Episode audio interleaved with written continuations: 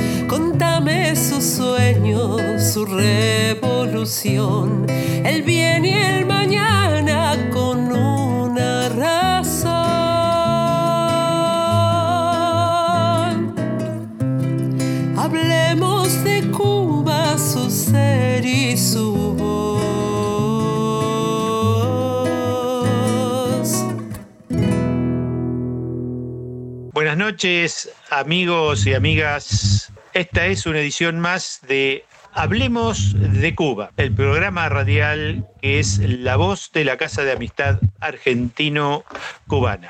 En la producción, Alba Pereira. En la locución, Ayelén Cáceres y Rubén Zácaro. Y en la parte técnica, manejando los piolines, Federico Mazzagali. ¿Qué tal, Ayelén? ¿Cómo andás? ¿Cómo estás, Rubén? ¿Cómo están, querido equipo, audiencia? Buenas noches a todos. Rubén, ¿qué tenemos preparado para el programa de hoy? Bueno, le vamos a dedicar el programa a la juventud, será porque vino la primavera en el hemisferio sur. Saludamos a los amigos de Radio Monte Águila. ¿Dónde es esto? En la hermana República de Chile. Y en especial al compañero Félix Herrera. Ellos, ¿saben lo que hacen, Ayelén? Ni idea. Replica nuestro programa los miércoles a las 17 horas. No, me muero. Me muero, cruzamos la cordillera. Somos como San Martín y O'Higgins. Bueno, sí, eh, esto es así, vamos a dedicarle el programa, hablaremos de los estudiantes y también hablando de estudiantes es hablar de formarse y hablarse de formarse es hablar de educación.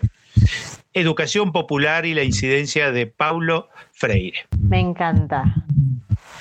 Y ahora, antes de arrancar de lleno con el programa, ¿nos vamos a escuchar un poco más sobre el bloqueo? Bueno, dale, me encanta. ¿Qué es el bloqueo de Estados Unidos a Cuba? El bloqueo de Estados Unidos es un conjunto de leyes que impiden el libre comercio con Cuba. La ambición de Estados Unidos por anexarse a Cuba se remonta al siglo XIX y fue defendida como política de Estado por los presidentes Thomas Jefferson, James Madison y John Quincy Adams. En ese entonces se consideraba Cuba como la fruta madura que por su cercanía geográfica debía caer finalmente en manos de Estados Unidos. El triunfo de la Revolución cubana el 1 de enero de 1959 fue un golpe muy duro a la ambición de Estados Unidos. Llegó al poder el movimiento revolucionario liderado por Fidel Castro, que adoptó medidas para recuperar las riquezas del país y ponerlas al servicio de los ciudadanos.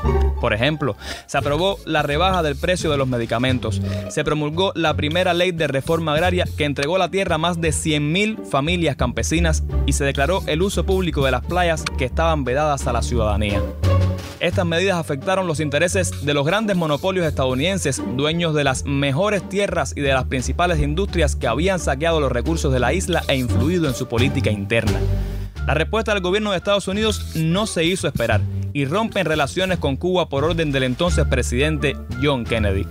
El bloqueo económico y financiero comenzó oficialmente a partir de las 12 y un minuto de la madrugada del 7 de febrero de 1962. Es el bloqueo más largo en la historia de la humanidad. Actualmente el bloqueo a Cuba ha significado pérdidas económicas por más de 138 mil millones de dólares.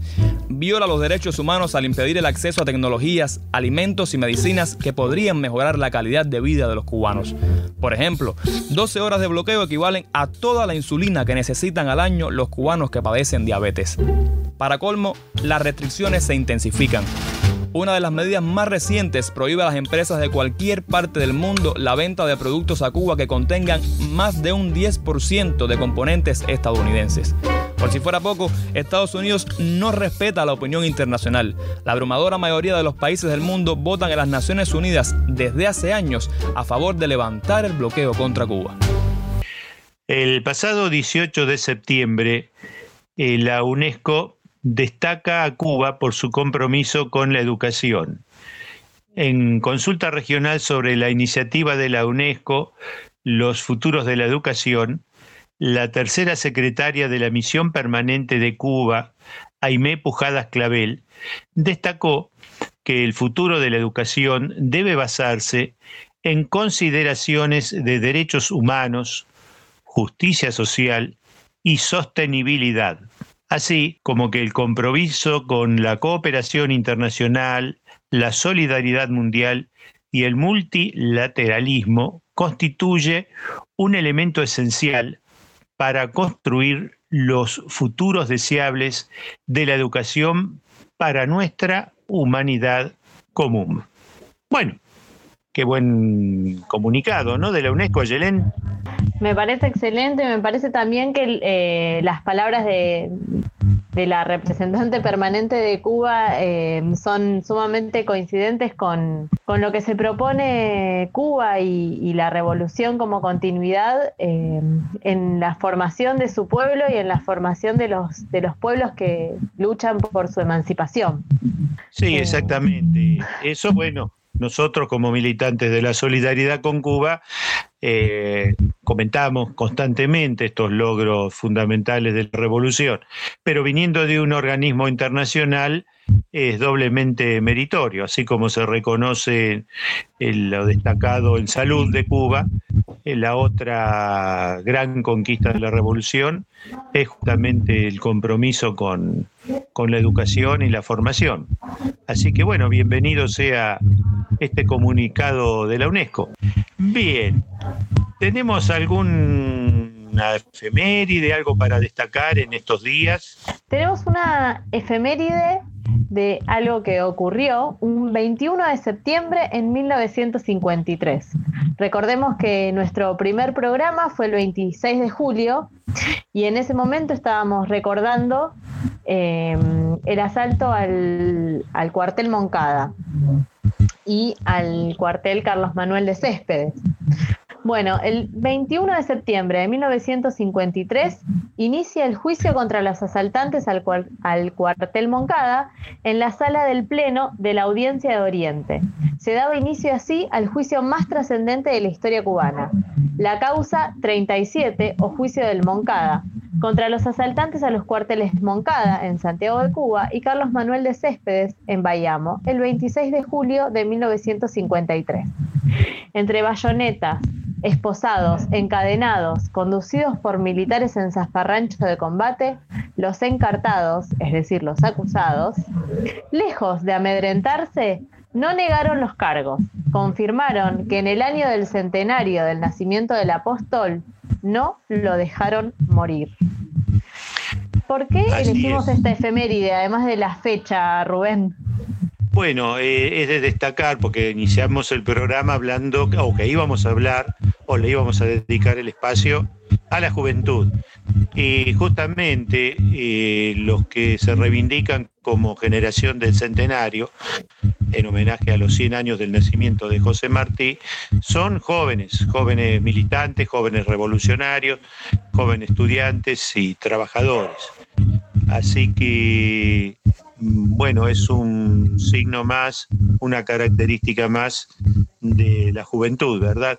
Eh, es justamente esto, iniciar la lucha grande o la definitiva del pueblo cubano, eh, encabezado por jóvenes, jóvenes decididos a darlo todo por, justamente por la liberación de la patria. Después ya vendrán otras cosas más que el joven abogado que se autodefiende eh, pasan a la historia. Pero eso, eso lo vamos a decir en otros programas. ¿Te parece, Ayelen?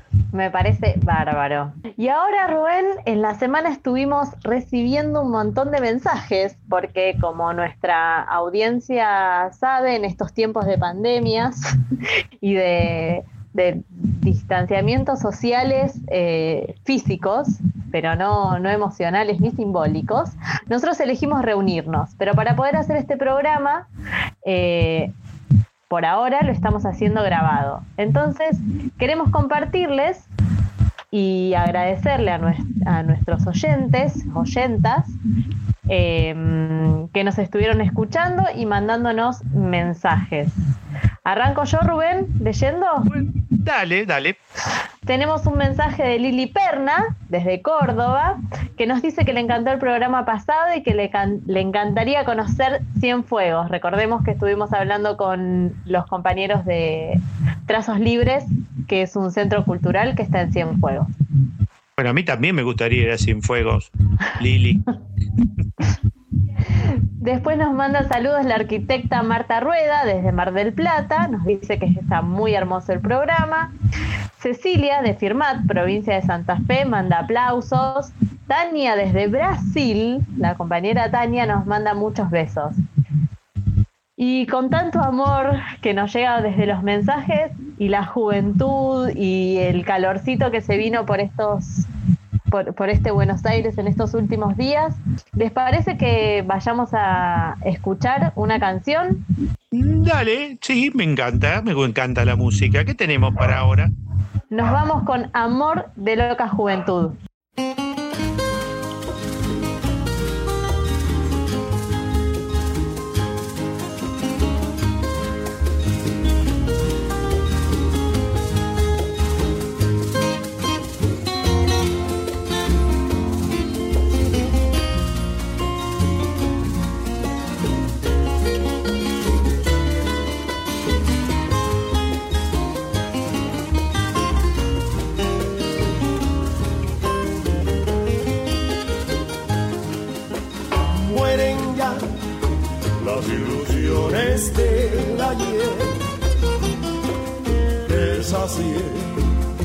Con lujurio su amor.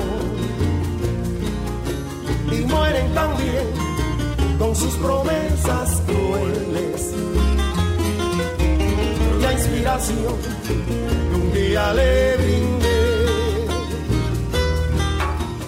con candor el alma entera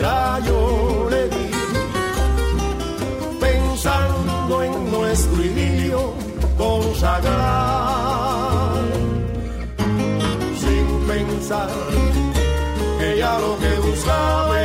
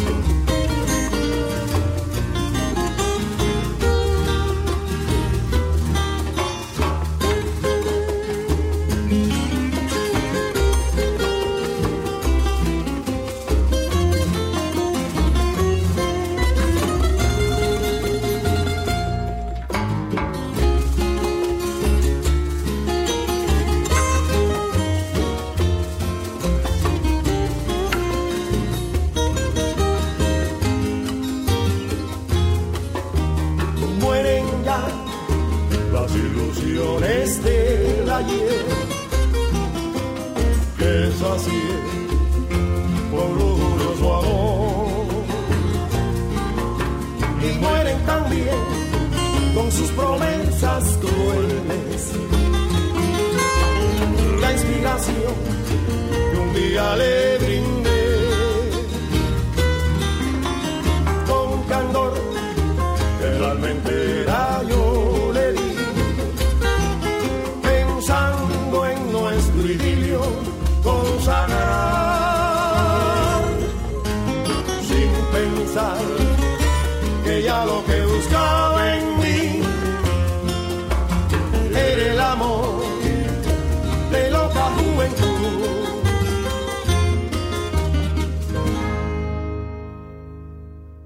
Seguimos hablando de juventud y en este caso nos trasladamos a La Habana. Y allí tenemos a un joven. Se trata de José Enrique González Calvo, que nos va a comentar, bueno, quién es, a qué se dedica. Adelante, José Enrique, o mejor dicho, Pepe. Hola, ¿qué tal? Pues un saludo a todos los que nos, los que nos oyen. Yo estoy acá desde La Habana, Cuba. Eh, soy estudiante de turismo en la Universidad de La Habana en curso a distancia. Soy trabajador por cuenta propia, como le decimos acá en Cuba, y tengo 24 años. Mi trabajo consiste en ser guía de free tours acá en La Habana. Hago un tour sobre la historia de la revolución cubana. Eh, llevo ya un poco más de dos años haciéndolo y a la par, como también les decía, pues estudio turismo en la Universidad de La Habana. Bueno, en mi caso estudio turismo en la Universidad de La Habana, en la Facultad de Turismo de dicha universidad. Eh, eh, ese estudio que hago es un estudio en modalidad distancia y estudio eh, en la modalidad de, de, distancia porque me permite llevar trabajo y estudio al mismo tiempo, aunque también hay una modalidad que se llama curso por encuentro, pero en mi caso preferí estudiar eh, en mi casa y eh, me toca solo ir a la universidad a hacer los, los exámenes. Este curso me da facilidades porque no tengo tantas responsabilidades escolares, más bien digamos que es una responsabilidad propia el ocuparme del estudio y eh, al final hacer el, el examen para ir venciendo asignaturas y poder graduarme. Pepe, nos, vos nos contás que estudias la licenciatura de turismo en la Universidad de La Habana, pero nos contás que estudias en una modalidad eh, distinta. ¿Desde cuándo existe esta, esta modalidad en la que estudias vos a distancia? Pues desde el inicio de la revolución que la universidad se eh, universalizó y, y, se convirtió en, en, totalmente gratuita, es decir, se eliminaron las universidades privadas y religiosas, eh, se empezó a eh, digamos que a crear el estudio a distancia y el estudio de por, por, por, trabajadores, el encuentro por trabajadores, que era una modalidad con el objetivo de que eh, sin que tuvieras que renunciar a a tu trabajo o sin que tuvieras que eh, dejar de, de, trabajar porque muchos eh, mantenían casas, familias, pero no tenían un grado universitario. Entonces, eh, digamos que la universidad le empezó a permitir a dar la posibilidad a muchos de estudiar mi, mientras trabajan. Digamos que es una idea desde mucho antes de la revolución, incluso desde Mella, que Mella siendo dirigente de la FEU, eh, creó la llamada Escuela Popular José Martí, que era, un, que era como un curso que daba la universidad, estamos hablando de 1925, 26, que era un curso que daba la, la universidad para, para, trabajadores. Y entonces nada, este curso a distancia, su principal objetivo es dar la posibilidad de que el que no pueda estar todo el día yendo a la universidad, pues eh, no deje de trabajar ni deje de cumplir sus responsabilidades y también puede estudiar como cualquier otra persona. Tanto el curso a distancia eh, regular diurno como el curso por encuentro, son tres tipos de curso. Eh, el programa es el mismo, no varía en nada. Es un programa rector, que es la que, el que autoriza el, el, el decano de, de, la Facultad de Turismo. Y, y, no varía, el programa es el mismo, los libros son los mismos, solo que eh, varía la forma de evaluación. A ver, no es que varía, sino que en el diurno normalmente se hacen trabajos intrasemestrales y en el curso por por trabajadores, sí, en el curso por encuentro y en el curso a distancia, solo tiene un examen final, pero es el mismo programa, no varía nada y el título al final es el mismo.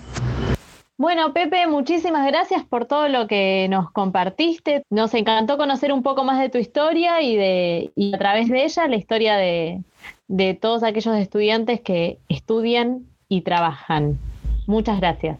Pues gracias a ustedes, gracias a ustedes que llevan la voz de Cuba un poco hacia afuera y que tratan de enseñar esa realidad que muchas veces se tergiversa y, y qué mejor que de la voz que de nosotros mismos los cubanos. Así que un placer y cuando, cuando necesiten me pueden contactar sin, sin ningún problema. Saludos a todos. Y ahora Fede nos sorprenderá a todos con una música. Por el palmar Cantando va el sitierito su alegre son. Va sin descansar, cantando va las suaves notas de su canción y lleva en el alma el dulce consuelo de ver en su cielo la aurora brillar.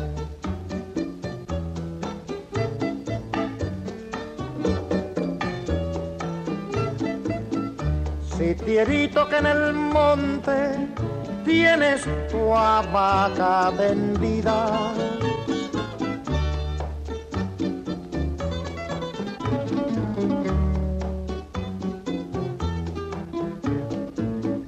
Y con su tino el sinsonte viene a endulzarte la vida.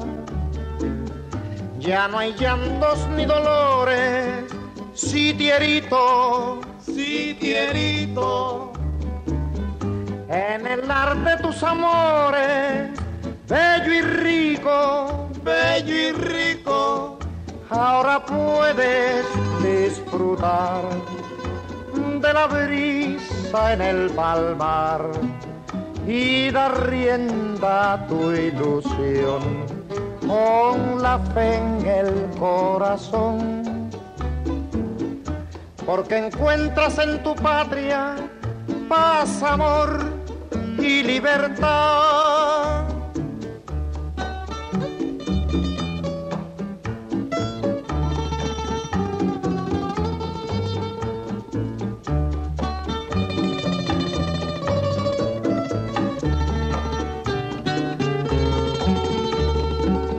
Ya no hay llantos ni dolores, si tierito, en el arte de tus amores, bello y rico, bello y rico, ahora puedes disfrutar de la brisa en el palmar y dar rienda a tu ilusión con la fe en el corazón. Porque encuentras en tu patria paz, amor y libertad.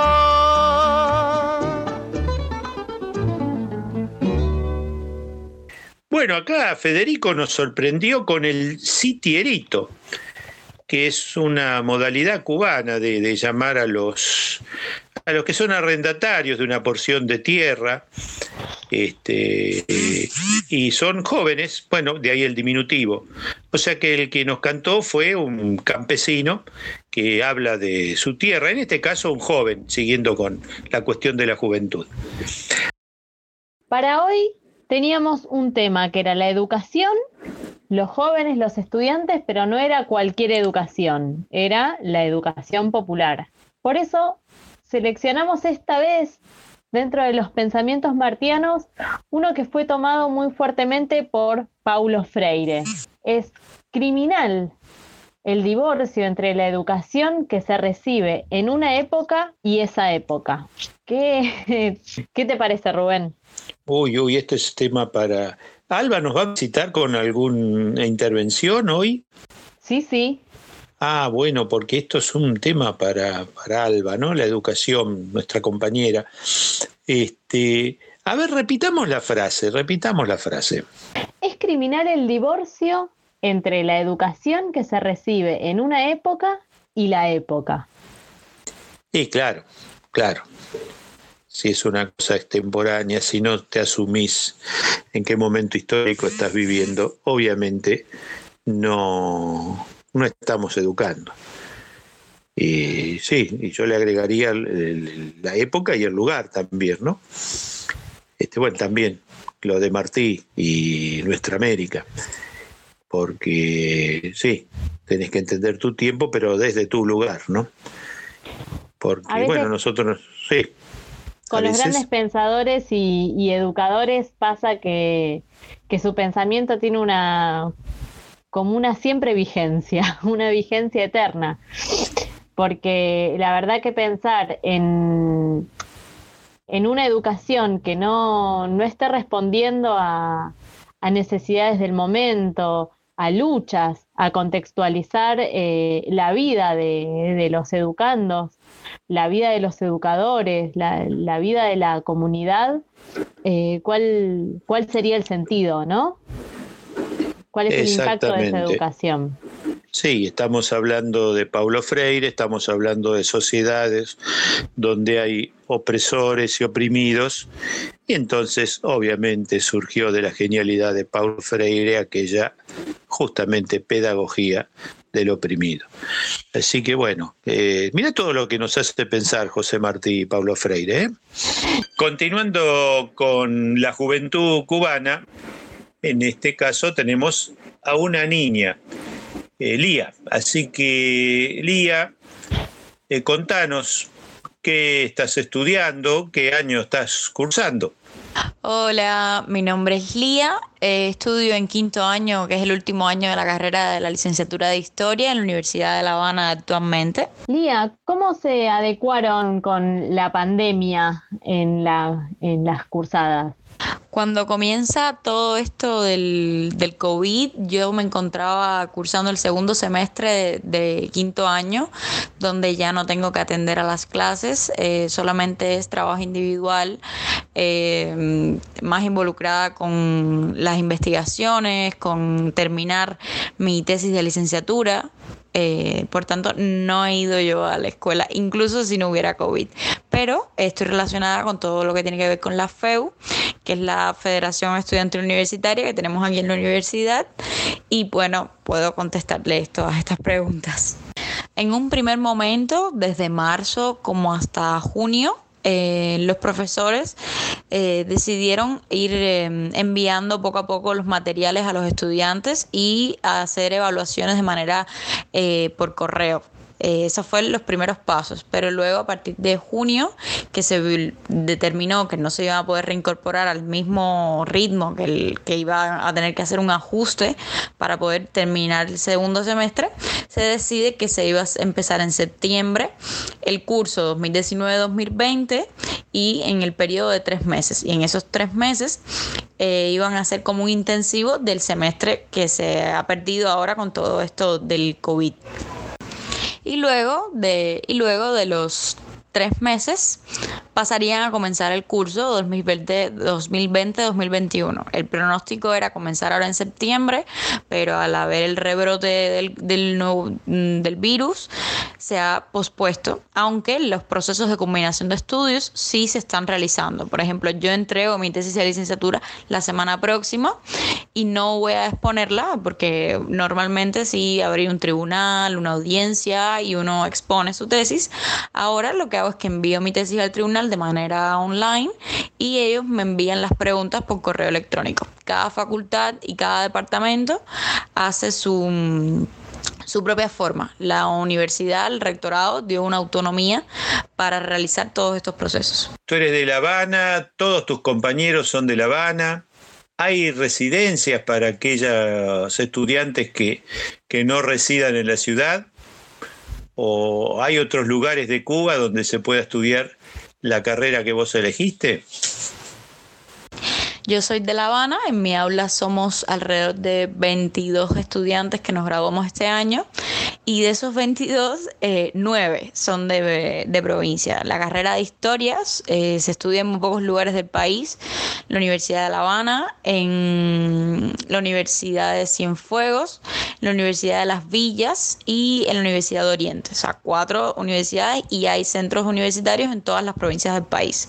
Los estudiantes que se encontraban aquí en la beca de la universidad, la beca, como decir, em, bueno, eh, los alojamientos, las residencias estudiantiles eh, fueron enviados a sus casas en sus, en sus respectivas provincias. Muchas gracias, Lía, por compartir tu experiencia como joven estudiante universitaria en este país tan hermoso y que queremos tanto.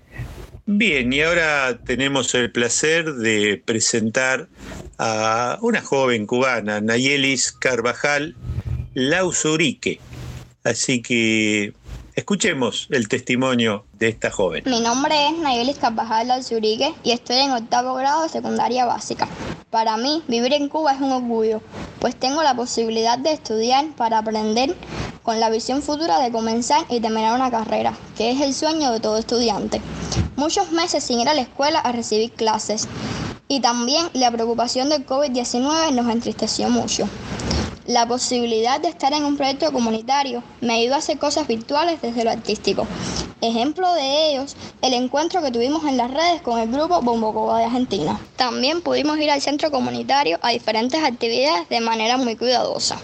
En estos momentos comenzó el curso escolar físico alumnos y maestros, porque en tiempos de pandemia recibimos las clases en casa de manera televisada. Ahora intensifico mis estudios para comenzar resultados satisfactorios en la docencia. También participé en el Festival por la Dignidad de los Pueblos, Arte para Respirar, una experiencia formidable.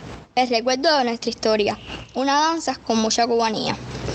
Estudiar en esta época es adaptarse al momento, y ese momento lo hemos logrado entre todos. Siento tranquilidad porque venceremos el grado cursante y tengo que agradecerle mucho a Cuba, a mi Cuba bella, a mi Cuba hermosa. Pero no dejo de pensar en bailar, danzar, porque lo que es escuela y proyectos tienen un gran valor para mí en mi vida. Quiero enviarles un mensaje desde Cuba. Como infantes y adolescentes hemos tenido la oportunidad de disfrutar cada espacio, cada actividad con un bienestar increíble que ha significado mucho para mí. Agradecemos este testimonio de Nayelis y también nos dejó una inquietud eh, grabada, hecha música. Escuchemos atentamente la letra de esta canción. El día llegó, no hay momento que perder, hay que buscar unir el mundo de una vez. Tantos necesitan un nuevo amanecer. Hay que ayudar, tenemos el deber. No hay que esperar que sea el otro el que va a actuar. Cuando el dolor a tu puerta pueda tocar. Al estar unidos, no hay nada que temer. Para triunfar, tenemos que entender.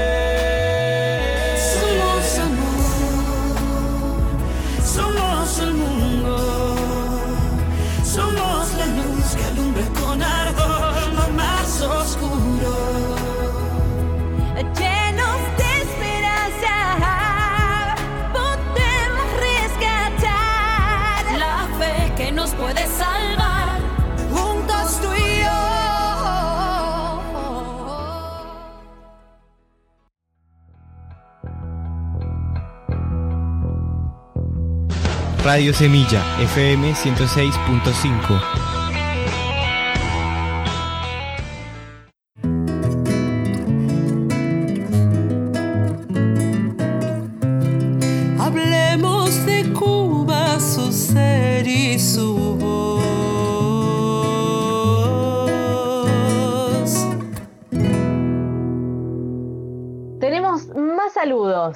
mandó saludos Maribí desde Cuba, también Irma Almendra y Roberto el Gato Fuentes desde Cutralcó. Nos dicen cada uno por su lado. Nos dicen que el programa está buenísimo y cada día mejor. También Elías de Moreno nos saluda.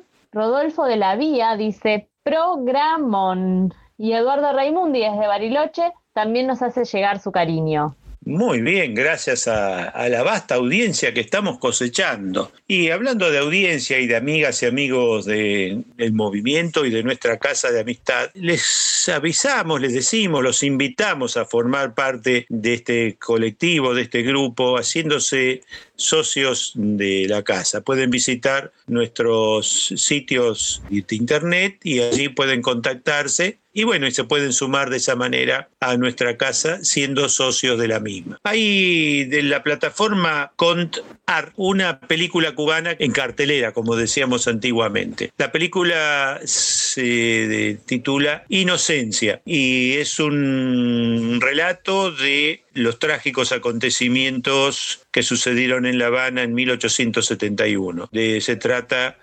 del fusilamiento de estudiantes de medicina, todos jovencitos ellos. Eh, está muy bien hecha la película y se está recomendando en esta plataforma, así que los invitamos a todos a verla. ¿Qué tenemos a Yelén con respecto a las iniciativas que estamos desarrollando desde nuestra casa? Bueno, Rubén, te cuento que estamos con todos los preparativos, ya ultimando los detalles para la formación de pensamiento martiano, que va a estar a cargo de Ana María Ram, y van a ser cuatro encuentros de manera virtual, seguimos quedándonos en casa, cuidándonos, los lunes, los lunes por la tarde, a las 6 de la tarde. Va a ser el lunes 12, 19 y 26 de octubre y el 2 de noviembre, y todo va a ser vía Zoom. Van a poder consultar desde las redes de la casa y del programa. Van a tener ahí el enlace para poder inscribirse. Tiene inscripción previa, es gratuita y dura 90 minutos eh, cada encuentro. En las redes también van a encontrar el programa y de qué vamos a estar hablando en esta, en esta camino de formación en el pensamiento martiano, que es una, una introducción al pensamiento. Y, le podemos, perdón, a Yelén, pero le vamos a poder hacer preguntas a Ana María.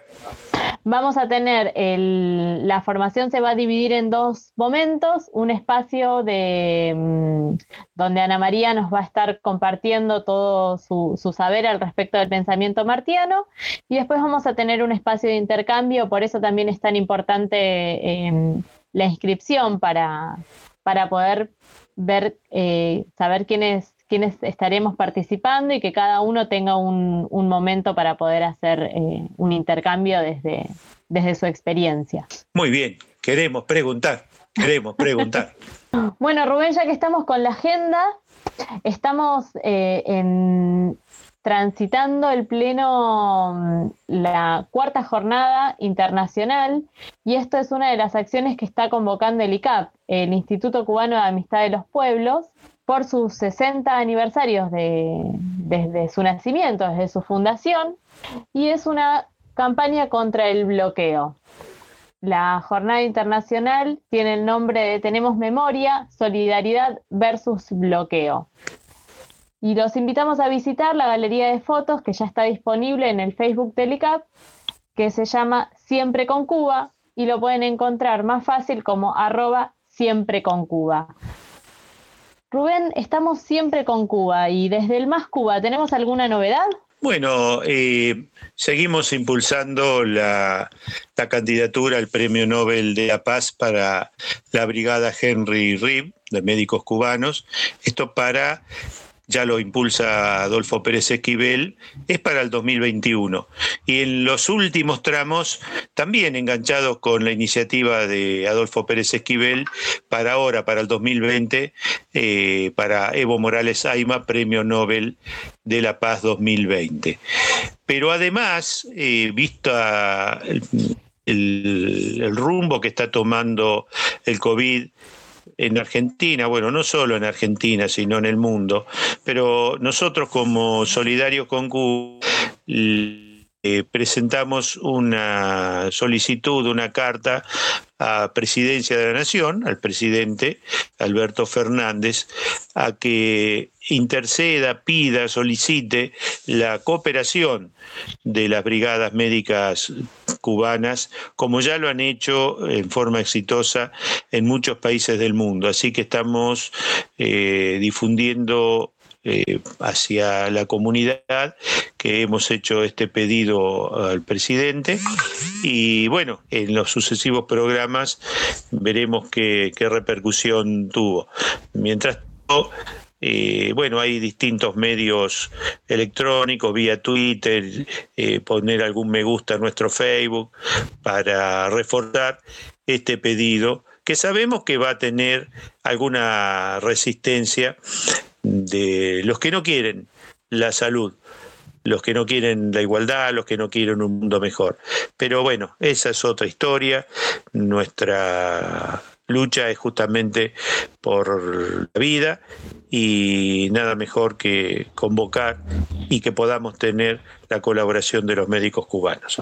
En eso andamos, en el movimiento argentino de solidaridad con Cuba. Muchas gracias, Rubén. Vamos a, a ir siguiendo por la, a través de las redes sociales todo lo que, lo que va pasando. Ahora ya estamos en el segundo bloque y mm, entramos de lleno a la educación popular, ¿te parece? Sí, sí. Un saludo a todos los eh, oyentes de esta emisora y en especial los que siguen este programa sistemáticamente. Desde Cuba eh, estamos en contacto con ustedes para un poco eh, significar que hemos eh, impulsado y promovido en cuanto a el afianzamiento del legado de Pablo Freire en nuestro país y particularmente por la Asociación de Pedagogos de Cuba. En este sentido, podríamos decir que han tenido, hemos trabajado en varias dimensiones, por ejemplo, en la dimensión social comunitaria, que es la más, eh, donde más hemos trabajado, en la pedagógica, en la dimensión investigativa, en la comunicativa, en la organizativa y en la política. Desde el punto de vista de la dimensión social comunitaria, el legado de Pablo Freire eh, ha estado presente con toda, una, con toda su visión acerca de la importancia de promover proyectos de carácter social comunitario que partan de la realidad de las personas que se involucran y que participan desde sus comunidades en el desarrollo de eh, iniciativas que propendan a un empoderamiento, a una participación real de los vecinos y vecinas en el desarrollo de diferentes iniciativas a partir de un diagnóstico participativo donde se identifiquen las problemáticas eh, se investiguen las causas de las mismas y, el prop, y la propia comunidad, sus miembros, pueda eh, trazar eh, una, varias soluciones acorde a las condiciones, posibilidades y necesidades existentes en ese lugar. Así nosotros hemos desarrollado un proyecto que se llama Transformar para Educar, que ha tenido como objetivo el lograr el, el protagonismo de la familia y la comunidad en la vida de la escuela a través de los consejos de escuelas. Los consejos de escuelas que en Cuba son una organización popular que la dirige la familia y donde están representados los estudiantes, los docentes, los directivos de la escuela, los actores sociales del barrio y, particip y participan activamente en el mejoramiento de la, del proceso docente educativo y de las condiciones de vida de los estudiantes. Hemos estado trabajando en este, este proyecto durante 10 años eh, a través de dos temporadas de trabajo y nos encontramos en estos momentos eh, haciendo la evaluación de impacto del proyecto. Desde el punto de vista pedagógico, nuestros educadores han trabajado en el diseño eh, creativo de técnicas participativas para dinamizar la enseñanza en los diferentes niveles de educación del país, ya sea en la primaria, en la secundaria, en la enseñanza politécnica y preuniversitaria y en la propia, eh, en, el propio nivel superior. Desde el punto de vista de las investigaciones, hemos, hemos considerado que ha sido muy importante algo que decía Pablo Freire, pensar la práctica como manera de poderla transformar.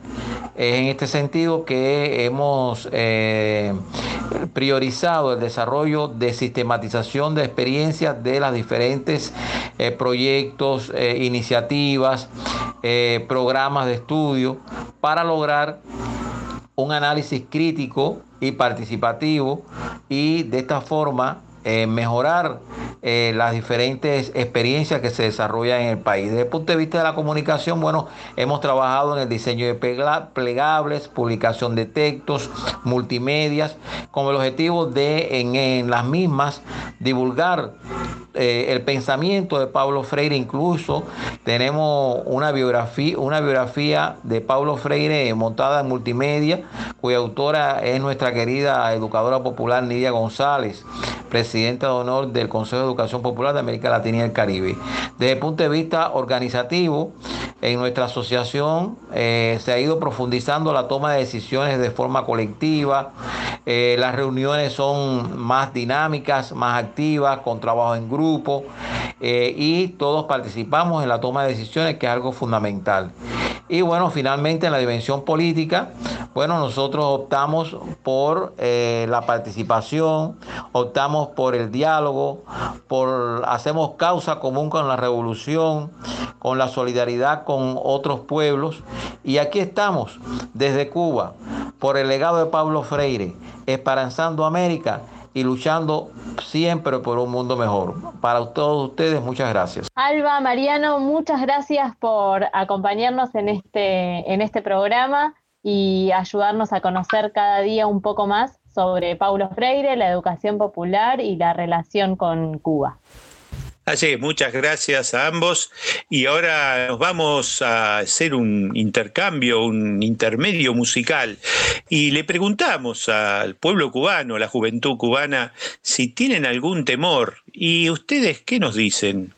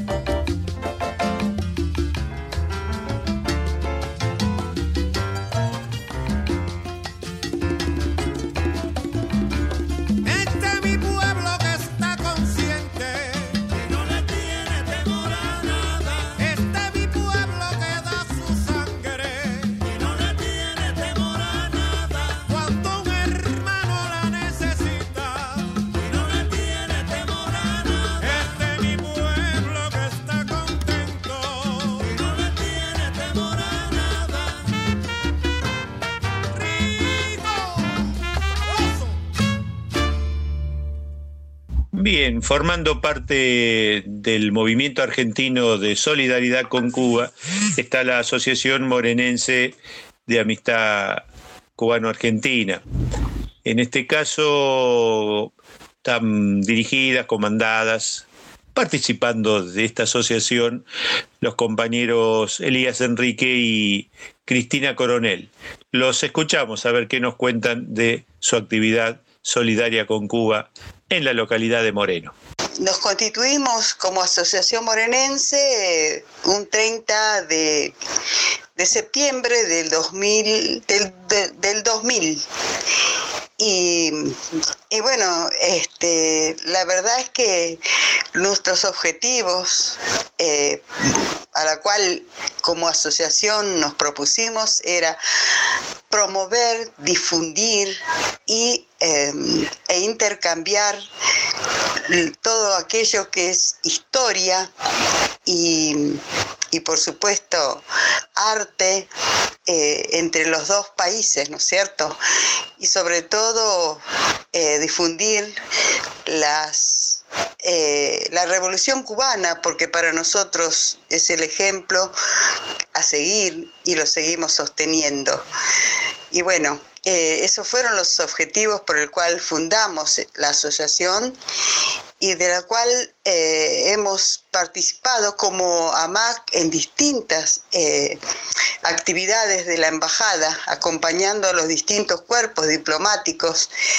Y nos hicimos presentes en todas las acciones que llevó a cabo adelante durante estos 20 años la embajada, eh, participando activamente eh, también en nuestro distrito, Moreno y aledaños. Por ejemplo, eh, difundiendo la cultura, el arte y la revolución cubana con actos en las plazas, con charlas, debates, con promoción en prevención en salud. También promovimos con una campaña muy importante eh, la, la Escuela Latinoamericana de Medicina en Cuba, la ELAM, llevando documentales en distintas escuelas, dando charlas a los estudiantes y profesores. Y obtuvimos becas en dos etapas, eh, donde orgullosamente tenemos médicos recibidos en Cuba. La primera fue Noemí Fabián de Moreno y Teresita Singer de Ituzaingó. En la segunda etapa mandamos cuatro jóvenes que hoy nos sentimos orgullosos de tenerlos que están batallando contra esta pandemia, pandemia viral y son recibidos en la Escuela de Medicina en Cuba. Y bueno, y la verdad es que estamos agradecidísimos los morenenses, aunque no todos están en Moreno, pero sabemos desde el lugar que les tocó, están en la trinchera combatiendo contra el COVID. Orgullosos de esa escuela, la ELAM, que tanto amamos. También quiero señalar que eh, fuimos parte de la campaña nacional por la libertad de los cinco héroes presos por la justicia yanqui. Eh, y realmente cuando obtuvieron la libertad sentimos el orgullo de ser parte de esa campaña por, por la libertad de esos héroes cubanos que son nuestros hermanos. Y acompañando también en la difusión de contra el bloqueo asesino de Estados Unidos contra nuestra hermana patria de Cuba. Otro tema a señalar también eh, fue, por ejemplo, el, el, el conseguir que el Consejo Deliberante de Moreno eh, votara por unanimidad eh, la aceptación del emplazamiento del busto del Che Guevara en una plaza pública. Fue la primera, creo, en América Latina, y, o por lo menos en Argentina, estamos seguras, y realmente fue un acontecimiento muy importante para nuestro guerrillero heroico que eh, nos inspiró a tantos jóvenes para luchar contra todo tipo de opresión que el sistema capitalista nos ha puesto siempre la pata encima y que hoy los jóvenes, porque yo hoy ya no soy tan joven, pero los jóvenes siguen en esa lucha. Y, y fue un orgullo para los morenenses, los guevaristas y los procubanistas poner el busto del Che en la Plaza San Martín. Y ahora desde La Habana, nuestra corresponsal, Laura Moore.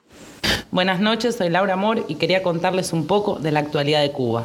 Esta semana, el contingente internacional Henry Reeve cumplió 15 años desde que se conformó cuando ocurrió el huracán Katrina en 2005 y Cuba ofreció su ayuda médica, la cual obviamente Estados Unidos no aceptó, pero quedó conformado el contingente que tuvo su primera misión en Guatemala días después. En estos 15 años, 13.597 colaboradores participaron en distintas misiones alrededor del mundo. En la actualidad, 43 brigadas colaboran en 33 países con más de 2.500 profesionales de la salud dándole batalla a la COVID-19. Y ya que estamos hablando de COVID, quiero contarles un poco cómo estamos con el tema en Cuba. Actualmente contamos con un 87% de recuperados, algo que es posible, entre otras cosas, a la detección temprana de la enfermedad a través de los más de 7.500 hisopados y los pesquisajes que se realizan diariamente en toda la isla. Ustedes se preguntarán qué son los pesquisajes. Bueno, básicamente es la visita de personal médico casa por casa en donde se evalúan los síntomas que puede presentar una persona y se actúa en consecuencia. Esto quiere decir que si una persona tiene algunos síntomas o es sospechosa o es contacto de algún caso positivo, debe ser aislada, hospitalizada y tratada. La cuarentena, como la conocemos en el resto del mundo, en Cuba se aplica solo a lugares con focos o eventos de transmisión, para así poder cortar la cadena. En esos barrios, el pesquisaje es diario e incluye un control de temperatura y un registro pormenorizado de los posibles síntomas de cada persona. Otro detalle bien importante de la atención a estos barrios es que como no pueden salir del predio, se garantiza la venta de productos como frutas, verduras, higiene, aseo y alimentación, así como los productos que están incluidos en la cuota de la libreta de abastecimiento a precios subsidiados por el Estado.